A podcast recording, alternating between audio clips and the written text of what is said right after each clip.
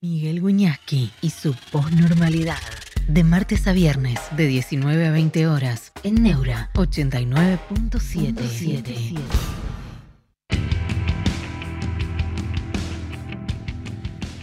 ¿Cómo están? Buenas tardes, buenas noches. Bienvenidos a la posnormalidad. Bueno, cada día en la Argentina nos trae noticias, ¿no? Elementos de los cuales hablar. Hoy los candidatos con posibilidades, a saber, Milei, Patricia Bullrich y Massa eh, hablaron en el Council de las Américas, fundamentalmente, pero, pero eso es una tribuna que los excede, ¿no? Milei con su verborragia habitual, convocando a hacer negocios. Una de sus frases, hagan negocios, el que entra primero hace más dinero. Una dedicación a 540, Dijo, ustedes sabrán quién es, supongo que es Fátima Flores. Gracias, Ariel. Nos, te mando un abrazo. Hacen bien esas cosas. Eh, Massa, por el contrario, dijo, cuidado a los empresarios, cuidado con mi ley, ponen en riesgo sus empresas, con China quiere cortar. Eh, Patricia Bullrich, hablando de orden, de que lo que sabe. Una foto de Patricia Bullrich con todos los dirigentes, los que eran de la reta también.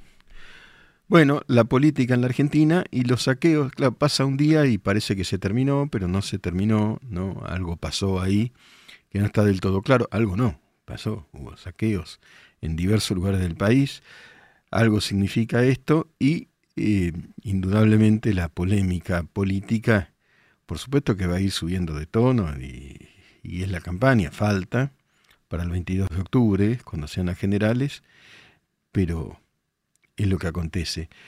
Me quedé muy impresionado, la verdad es que le, doy el, mérito y el rédito a Franco Mercuriali, que conversamos al aire un poco de esto ayer, ahora vamos con eso, Eduardo.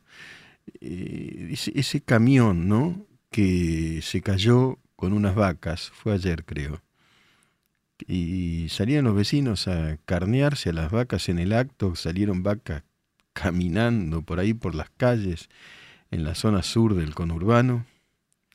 Parecía una escena, una escena, ¿no?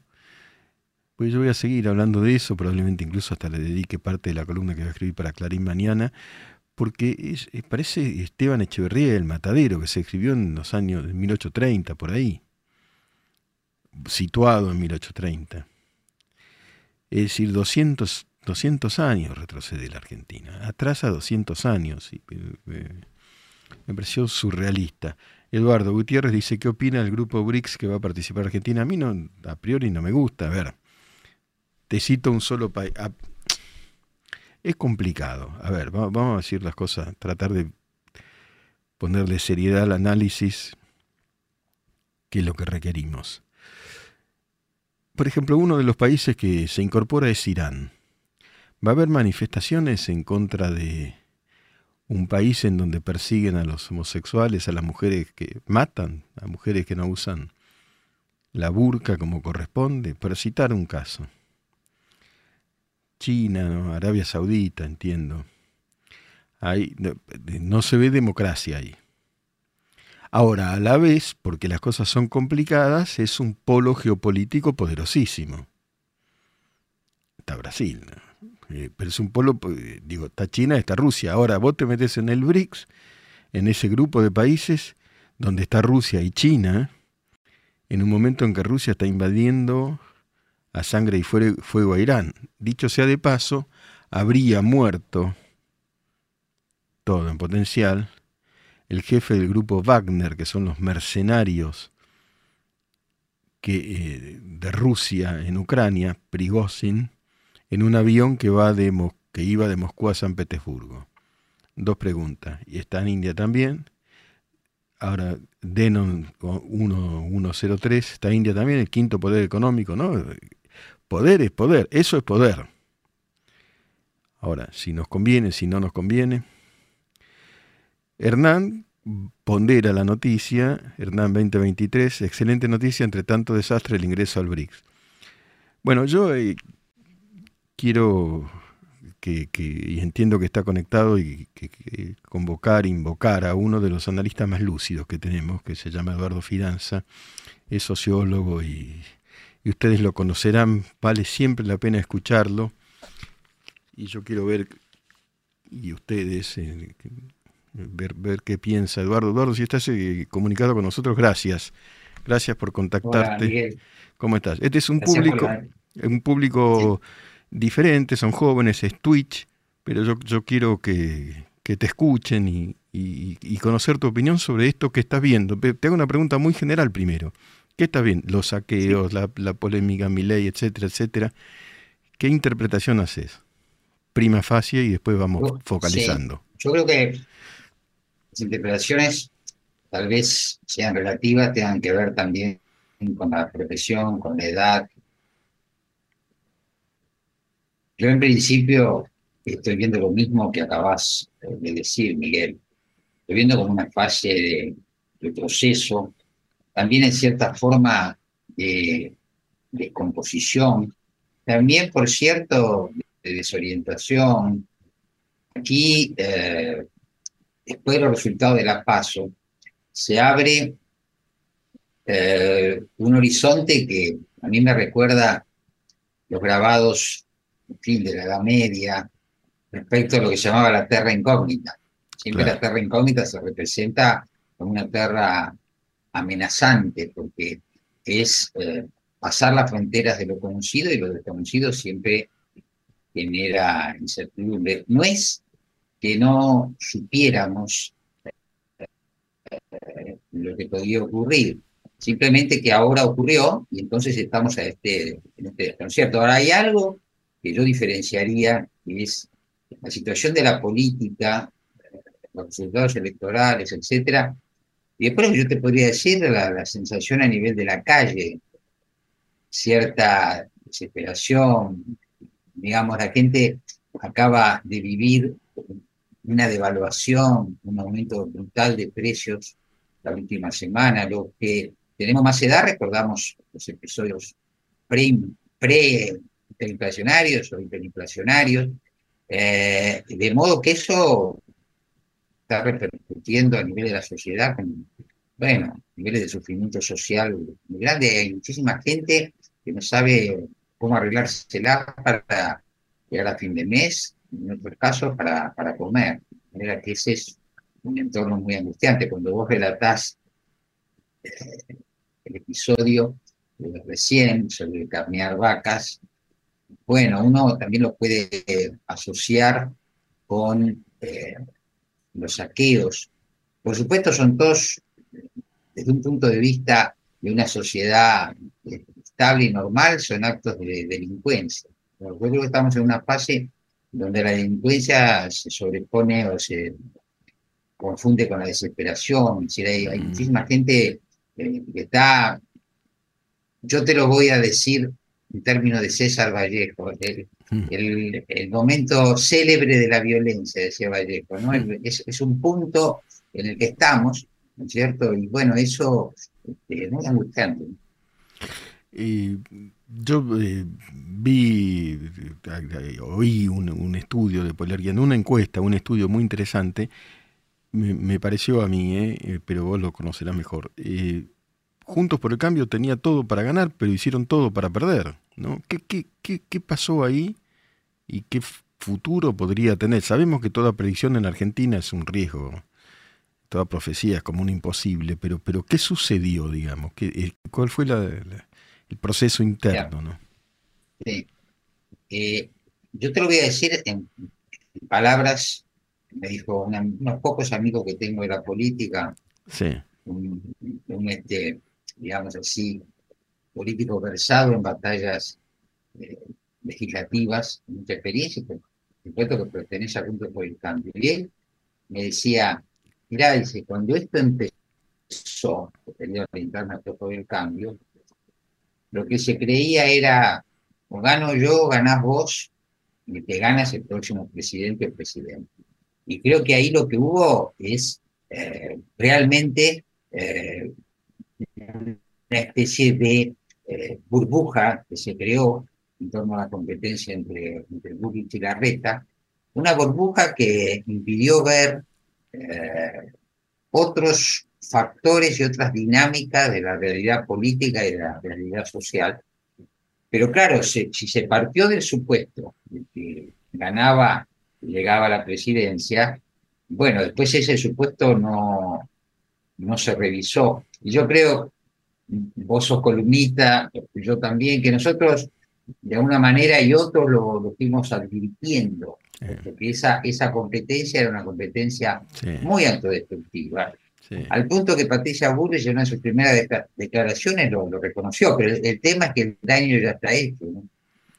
Sí, definitivamente. Y la, Patricia Bullrich sí. Eh, Sí, decime, decime. No, no, te decía, y, y, cómo, bueno, hablaste ya de terra incógnita, pero, pero ¿a qué se debe la emergencia de eh, Milei, el fenómeno Milei, digamos, llamémosle así? Bueno.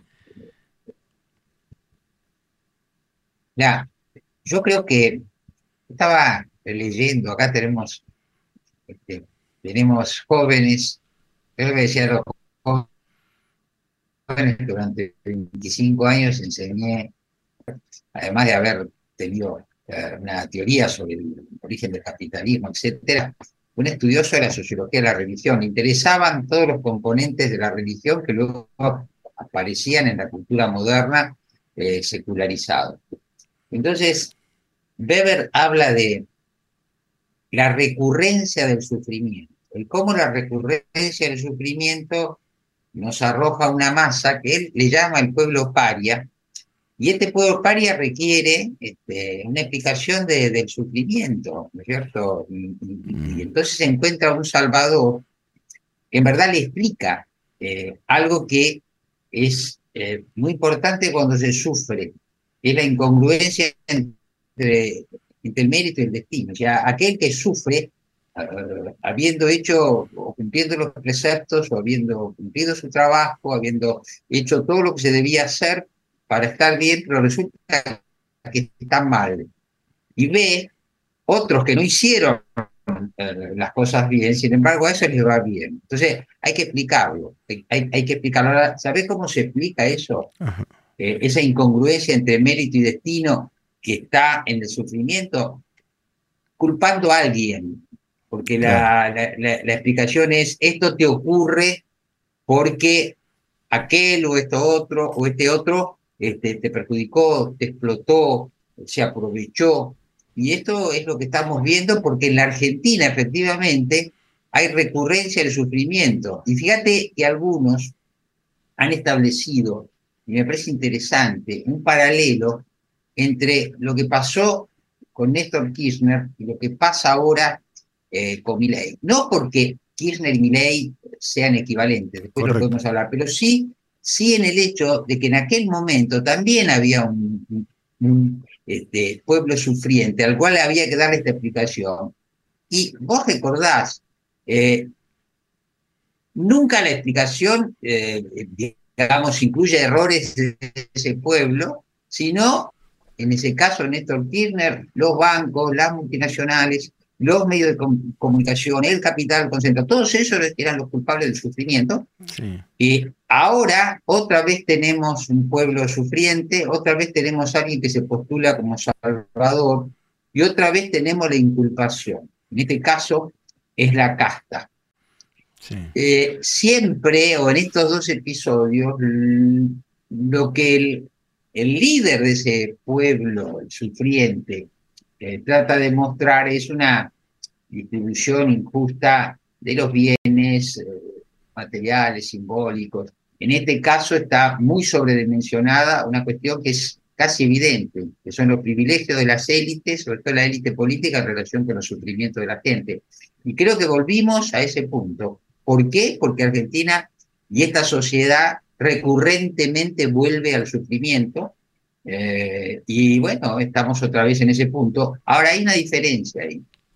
Néstor Kirchner fatigaba el teléfono hablando con todo el mundo y en realidad haciendo transacciones. Y lo que vemos es un Javier Milei que hasta no ha demostrado la más mínima intención eh, de tener una transacción, eh, a ver, Miguel, la democracia, más allá de todo, es una conversación, es la aspiración a la resolución de los problemas, compitiendo, pero también acordando.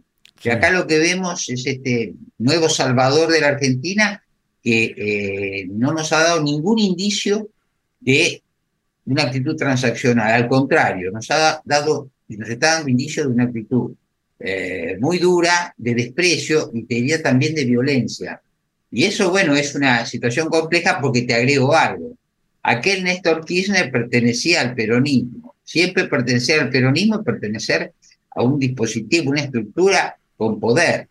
Acá tenemos un político eh, que está haciendo eh, una apuesta antisistémica integral con muy escaso poder, que no sea el poder de su carisma. Entonces la pregunta es, cuando llegas al gobierno, eh, que vas a encontrar las estructuras del Estado, los dispositivos administrativos, eh, la necesidad de dictar y promulgar leyes, etcétera, ¿cómo vas a hacer si todo lo tuyo es un carisma agresivo contra el sistema y no tenés más que eso este, en tu relación con el pueblo al cual vas a liberar. Bueno, estamos frente a un escenario muy complejo. Yo, clarísimo, Eduardo.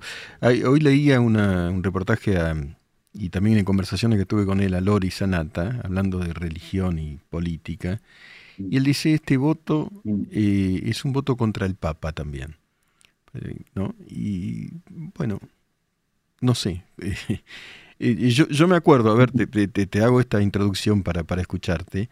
Estuve en una manifestación que estaba Moyano en el palco y otros, la 9 de julio llena, hará tres o cuatro años, y alguien gritó, quizá grabó, viva el Papa, y una, una millonada de personas, no sé cuánta gente había, 500 mil, ¿eh? O sea, viva el Papa. ¿Qué sé yo? No sé cómo ves esta observación de Loris, es un voto ah, contra el Papa. Mira, yo en una de mis columnas últimas polemicé con, con Sanata. Sí, lo sé, yo tengo diferencias de, cómo ver la Argentina, de cómo ver la historia, de cómo ver el peronismo. Sí.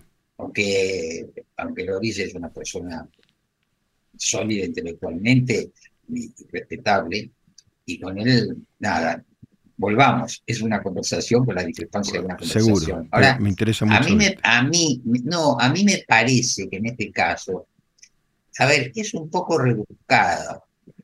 Ah. Nosotros, cuando hacemos investigaciones, eh, jamás aparece el Papa como un motivo de conversación.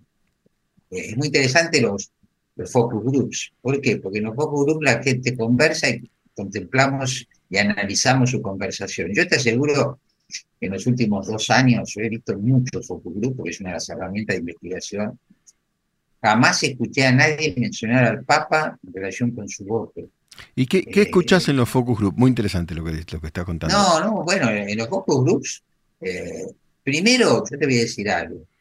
Se vio y se escuchó una enorme ajenidad de la gente respecto a la política. Yo te diría, más eh, ajenidad, más extrañamiento, eh, más indiferencia que no. Es muy, es muy llamativo. Eh, digamos como que la gente, no ahora, sino ya hace un tiempo, da por descontado que la política pertenece a una esfera que tiene sus propios intereses y que esos intereses no coinciden con los intereses de nuestra sociedad. Y eso lo ves más desde las clases medias bajas y las clases bajas, por ahí las clases medias altas. Y ahí lo que, lo que se ve, aunque la gente no lo formule de esa manera, es la enorme crisis de representación. ¿Por qué? Porque hay, digamos así, una brecha.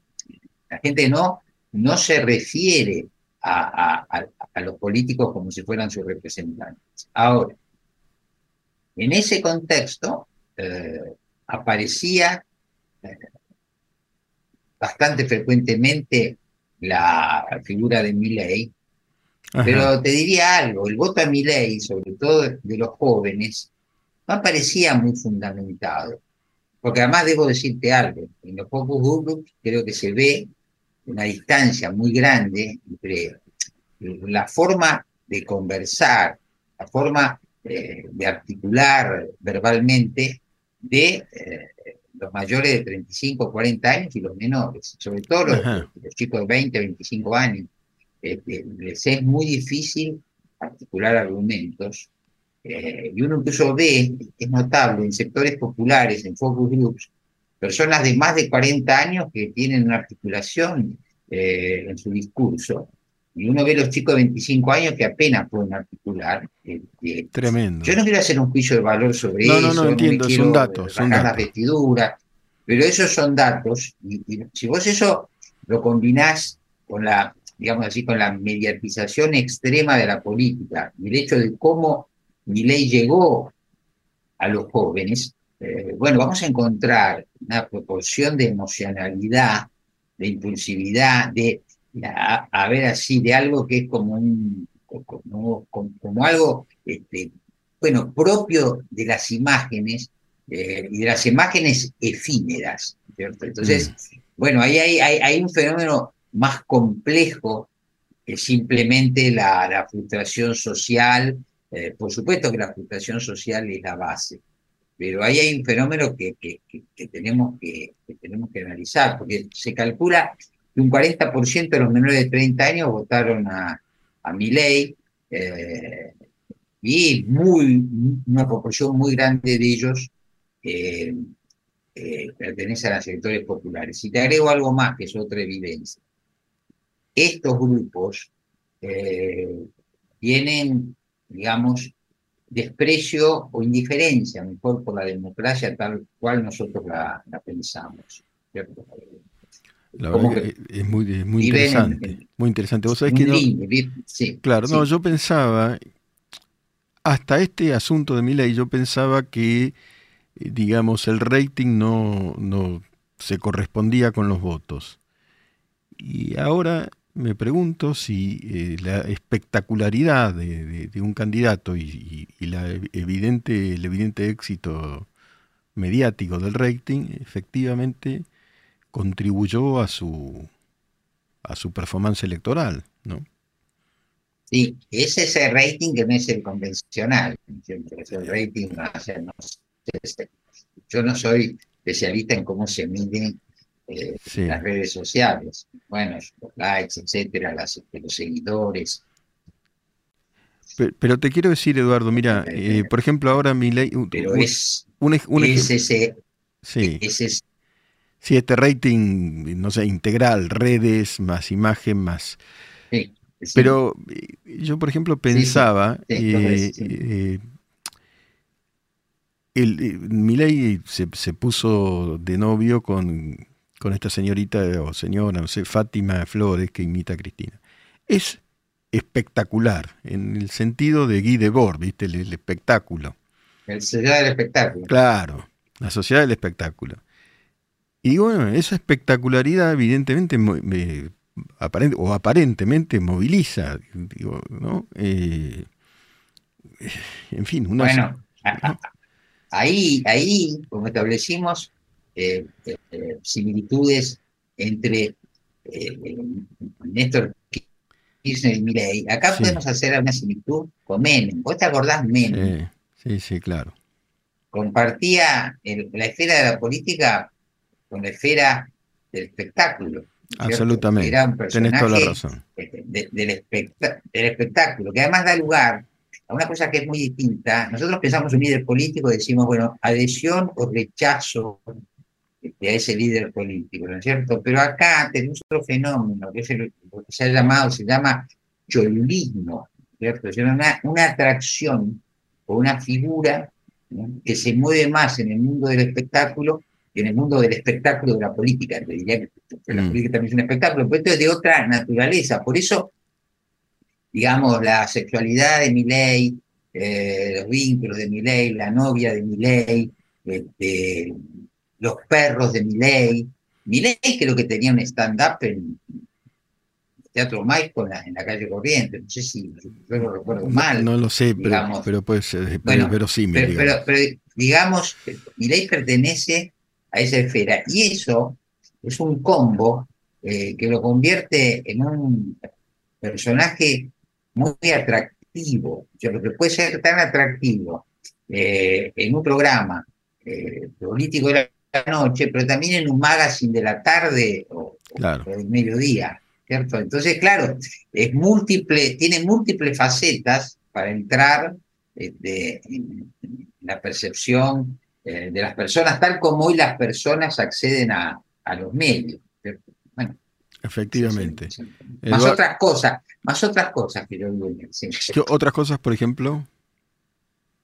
No, yo te voy a decir algo, que claro, son todas hipótesis, pero son hipótesis para considerar, uno no las debe plantear con énfasis. No sabes una cosa, ahora vamos a volver a... Y ahí sí, yo con Lori Sanata comparto, es decir, comparto, eh, digamos, el sesgo religioso que pueden tener estas figuras. No porque se lo vote contra el Papa. Correcto, está, claro eso. Por los parecidos que tienen, en tanto el carisma es una secularización de las figuras religiosas. Weber decía que los políticos modernos son los descendientes de los profetas de Israel. Vos sabés a mí qué me recordó en un momento, no ahora, sino hace unos meses, eh, el estilo de mi ley. ¿Por qué? Porque ¿qué observé? Observé que ley alterna eh, momentos en que su conversación es muy densa y muy técnica, sí.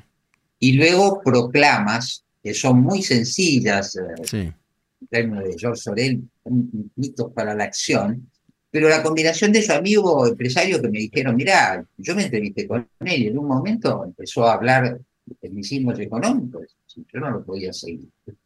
Ahora, ¿Qué recordé? Recordé cuando Juan Pablo II vino a la Argentina en una de sus visitas y yo fui a Palermo, había un millón de personas. Sí.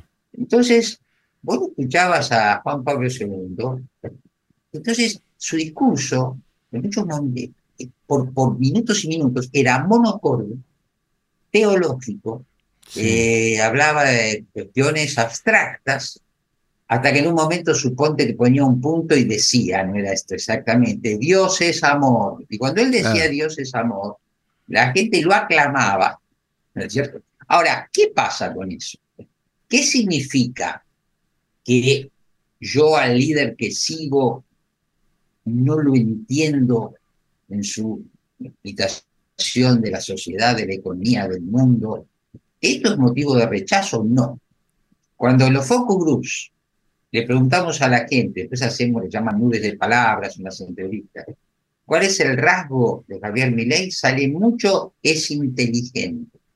Mm. Quiere decir que me atrae cuando me dice cosas que entiendo y lo admiro cuando me dice cosas que no entiendo, porque seguramente él, ¿cierto? ha estudiado mucho, es muy inteligente y no me cabe a mí entenderlo, pero yo confío en él. Cuando me dice lo que entiendo y cuando no lo entiendo también. Este fenómeno yo creo que no se ha marcado mucho, pero es, es, es algo además que, eh, eh, que nosotros también lo vimos este, explícito e implícitamente en las investigaciones. Interesantísimo, Eduardo, para seguirla, pero fuera del aire la seguiremos y te volveremos a molestar en el aire también. Un abrazo, gracias por, por, por pensar. Muchas gracias por la, por la entrevista. Abrazo, Adiós. Abrazo grande. Saludos a tus oyentes. gracias. Posnormalidad. Un espacio abierto para pensar en libertad.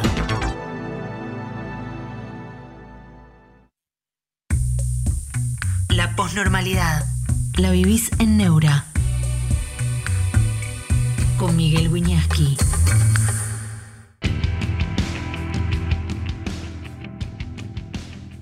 Bueno, llueven, llovieron los mensajes por suerte, ¿no?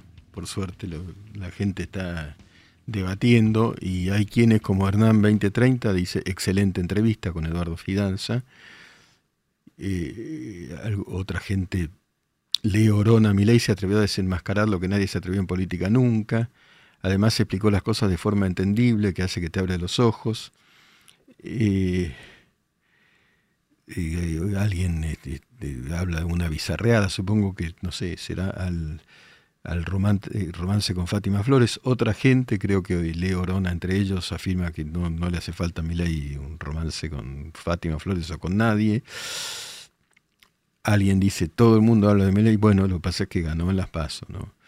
Eh, Hernán R. dice que se parece Milei a, a Macron. Eh,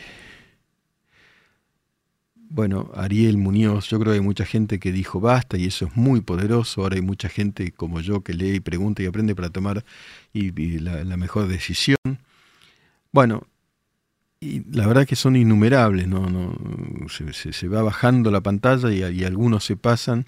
Yo agradezco todos estos mensajes. Pregunta Fabricio Taborda, profe, ¿Me puede dar una definición de cómo usted percibe la inteligencia de una persona? ¿Qué, características de perfil de un, político, por ejemplo? Ah, ahora te contesto, este look dice al contrario que tal vez el romance lo perjudique. El tipo solitario le daba más mística, que es algo que mucha gente necesita, el mago salvador. Bueno, son las preguntas de, de todos nosotros, ¿no? Yo quiero ir sobre el tema de la inteligencia. Mira, es muy difícil definir la inteligencia.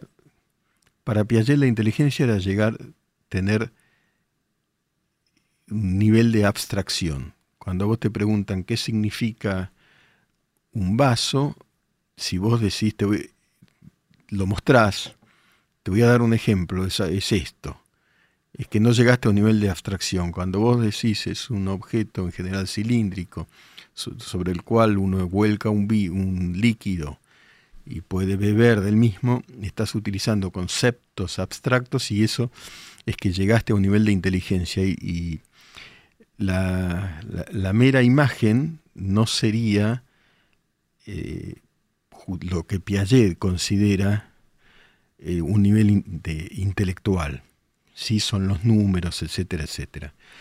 Pero eso es una visión, tal vez un poco reductiva de inteligencia.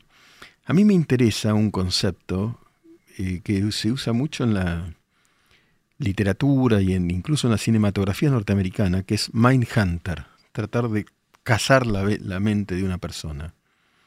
¿Cómo es esa persona? Yo cuando escribimos ese texto muy, muy crítico con mi hijo Nicolás, este, la dueña, la verdad que tratamos de, de, tratar de calar, de observar, de, de mirar y de sacar conclusiones sobre Cristina Fernández. Son complejas. Escribimos un libro al respecto, todo el mundo ha escrito. Ahora hay otro personaje. Es difícil. Es una persona de buen trato, lo habrán visto. Buen trato en lo personal, muy buen trato.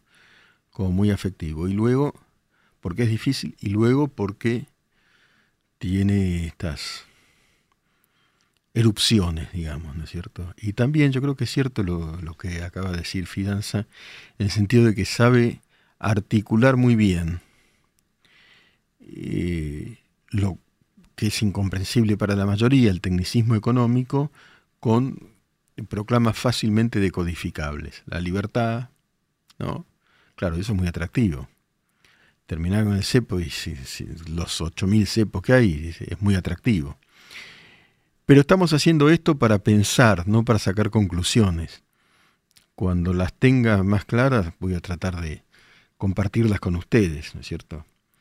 Eh, les, les cuesta entender una metáfora, dice Ariel Muñoz. Bueno, no entender una metáfora es eh, no, ser inteligente en este sentido. Eh, Just Some Guy with a Mac. Este usuario se un, nombre espectacular. La capacidad de aprender, hablando de la inteligencia, adaptarse, aprender y adaptarse sería la inteligencia. O eso tengo entendido. Piaget lo que habla es de adaptación y asimilación. Te adaptas a los cambios y asimilás e internalizás aquello que debes internalizar para comportarte de la mejor manera posible. Pero hay múltiples, múltiples eh, acepciones, a mí me interesa mucho la de calar a alguien, ¿no? Es inteligente el que tiene la capacidad de calar al otro, por ejemplo, a tu audiencia o a tus votantes. Son formas de inteligencia política. Yo creo que Kirchner, yo nunca me atrajo el fenómeno del kirchnerismo positivamente, casi nunca, la verdad, casi nunca. Quieren que les diga, yo lo estudié desde el principio, yo cubría todos los, todos los feudos, lo conocía. En esto soy sincero.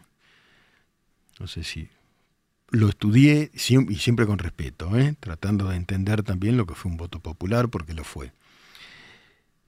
Pero sí reconozco que Néstor Kirchner tuvo la inteligencia política de detectar una iracundia social. A él le decían el furia. La detectó y, él se enfurecía junto con la gente. Bueno, mi ley parecería tener una inteligencia social, pero acá hay gente muy inteligente o astuta compitiendo. Massa, yo no diría que no es inteligente.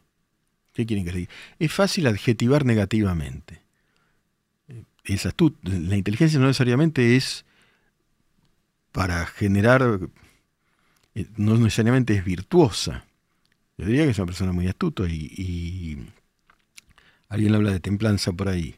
Y Patricia Bullrich ha manifestado templanza, que son virtudes aristotélicas.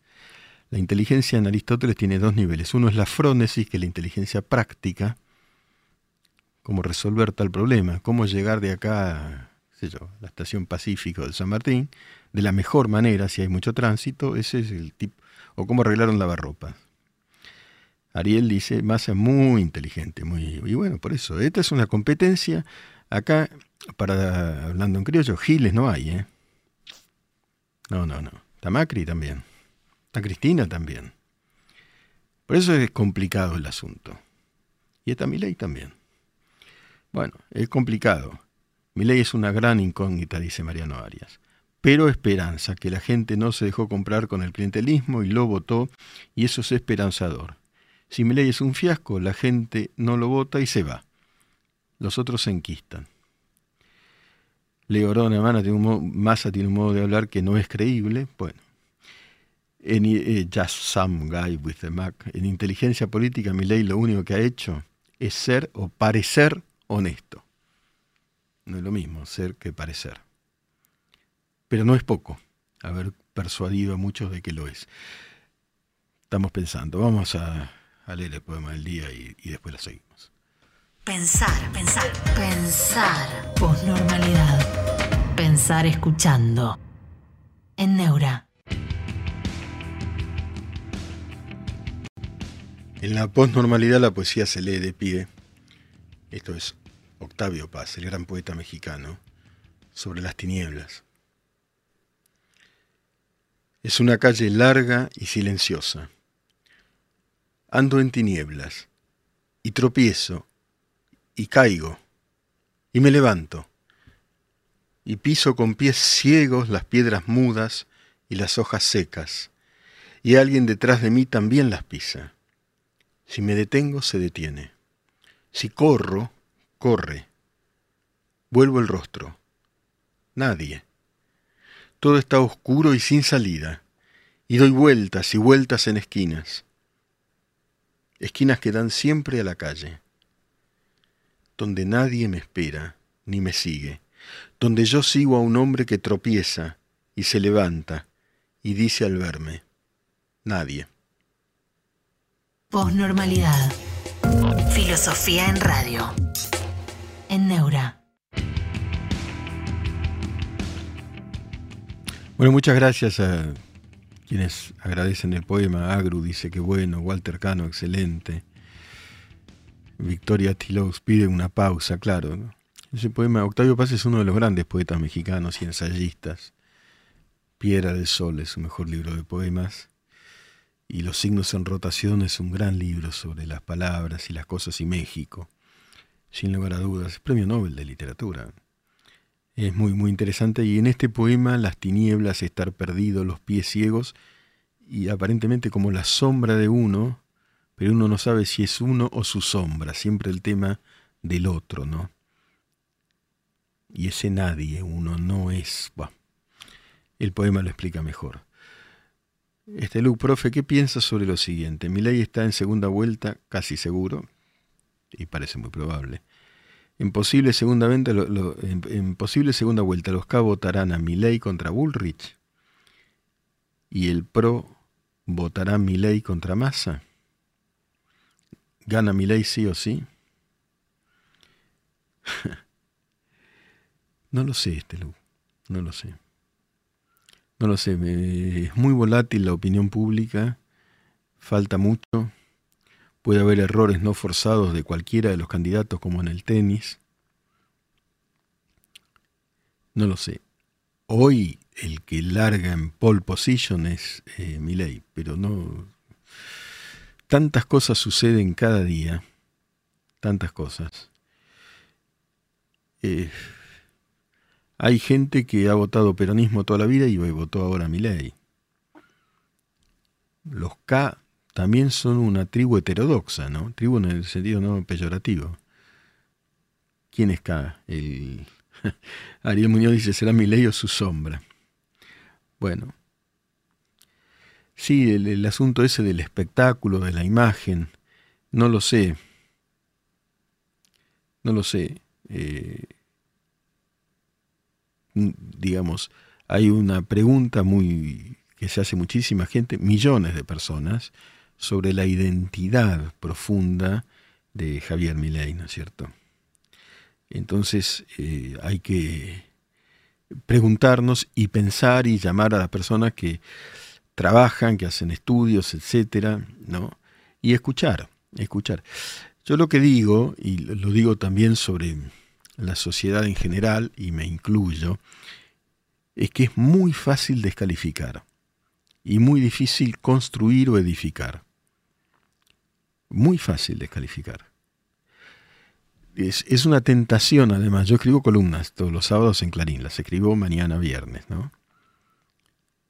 Yo si quiero, agarro el hacha y descalifico sin información ni nada. Pero no, no, no, edifico. Una cosa es criticar y otra es descalificar. Criticar sí, cuando hay elementos, ¿no? uno tiene que hablar con mucha gente. Esto que estamos haciendo, yo, yo esto que los estoy leyendo a ustedes en voz alta, esto para mí es conversar. Yo aprendo, escucho, y cada uno de los que tomamos el trabajo con responsabilidad es lo que hacemos, ¿no es cierto? También sabemos que quienes hacen, dice Leo, que quienes hacen estudios no siempre aciertan, desde luego. Hay un margen de error eh, profundo, ¿por qué? Porque hay una volatilidad de la opinión pública asombrosa, cambia de un día para el otro. ¿No? Yo creo que hay un problema respecto de cómo medir, pero yo no me refiero a las encuestas, ¿eh? Me refiero a estudios que demuestran qué provincias tiene cada, llamémosle, organización política, eh, los resultados de las últimas elecciones, eh, las proyecciones y estudios sociales sobre las sensaciones que son lo, que percibe la gente respecto de su propia realidad, etcétera. Bueno, Ariel nos agradece, lo mismo digo, yo le, agradezco a todo el mundo. Y se trata de, en estos momentos, álgidos. Ah, bueno, Ciro Suárez dice, buenas tardes, también hay mucha gente con miedo al cambio y no entienden para qué la, para que, para que la Argentina siga adelante se necesita un cambio. Sí, Claro, el miedo es otro tema, es un tema que tenemos que, tocar y del cual tenemos que conversar. El miedo al cambio, la sociedad argentina conservadora, el cambio que se declama para que después no cambie nada. Terminé de leer, ya lo había leído, pero me tomé el trabajo, estoy hablando mucho de mí, ¿no? De leer en italiano. No puedo decir una palabra en italiano, pero les juro que me tomé el trabajo de leer Il gato pardo de Tommaso Giovanni di Lampedusa, que es El gato pardo, una novela que transcurre en Sicilia. La leí en italiano con ayuda de, todo lo que se puedan imaginar. Ya la había leído en castellano hace muchos años, pero como vengo de Sicilia. ¿Saben qué es el gato pardo? El gato pardo es, el gato pardismo es el que se adecua a los cambios se, adecua. El tipo este, el príncipe de Salina, así se llamaba, era un aristócrata siciliano, viene Garibaldi, cambia todo, la aristocracia pierde, y este tiene la inteligencia, este Luco, profesor, profe, un librazo, un librazo, un librazo. Sí, no, un librazo. Y si lo acompañás, este, mm, con, por supuesto con un traductor, yo no hablo italiano. Y mirando la película con Bar Lancaster, es vieja y demás, podés captar algo más, ¿no? Sicilia, dice, frenéticamente luminosa. Y es así. Y después dice sobre Palermo, que es como la capital, luminosa y lúgubre. Y también es cierto. Son esas palabras, esos son conceptos, ¿no? Ahí está, Fabricio, esa es la frase que quería decir y con eso terminamos. Lo que dice el gato pardo, el príncipe Salina, es, es necesario que todo cambie si queremos que todo siga igual. Cuidado, no caigamos en el gato pardismo. Les dejo un abrazo muy, muy afectivo para todos nosotros. Walter, tenés razón, es buenísimo. Leamos El gato pardo. Abrazo para todos. Jueves, posnormal, con Miguel Wiñaski.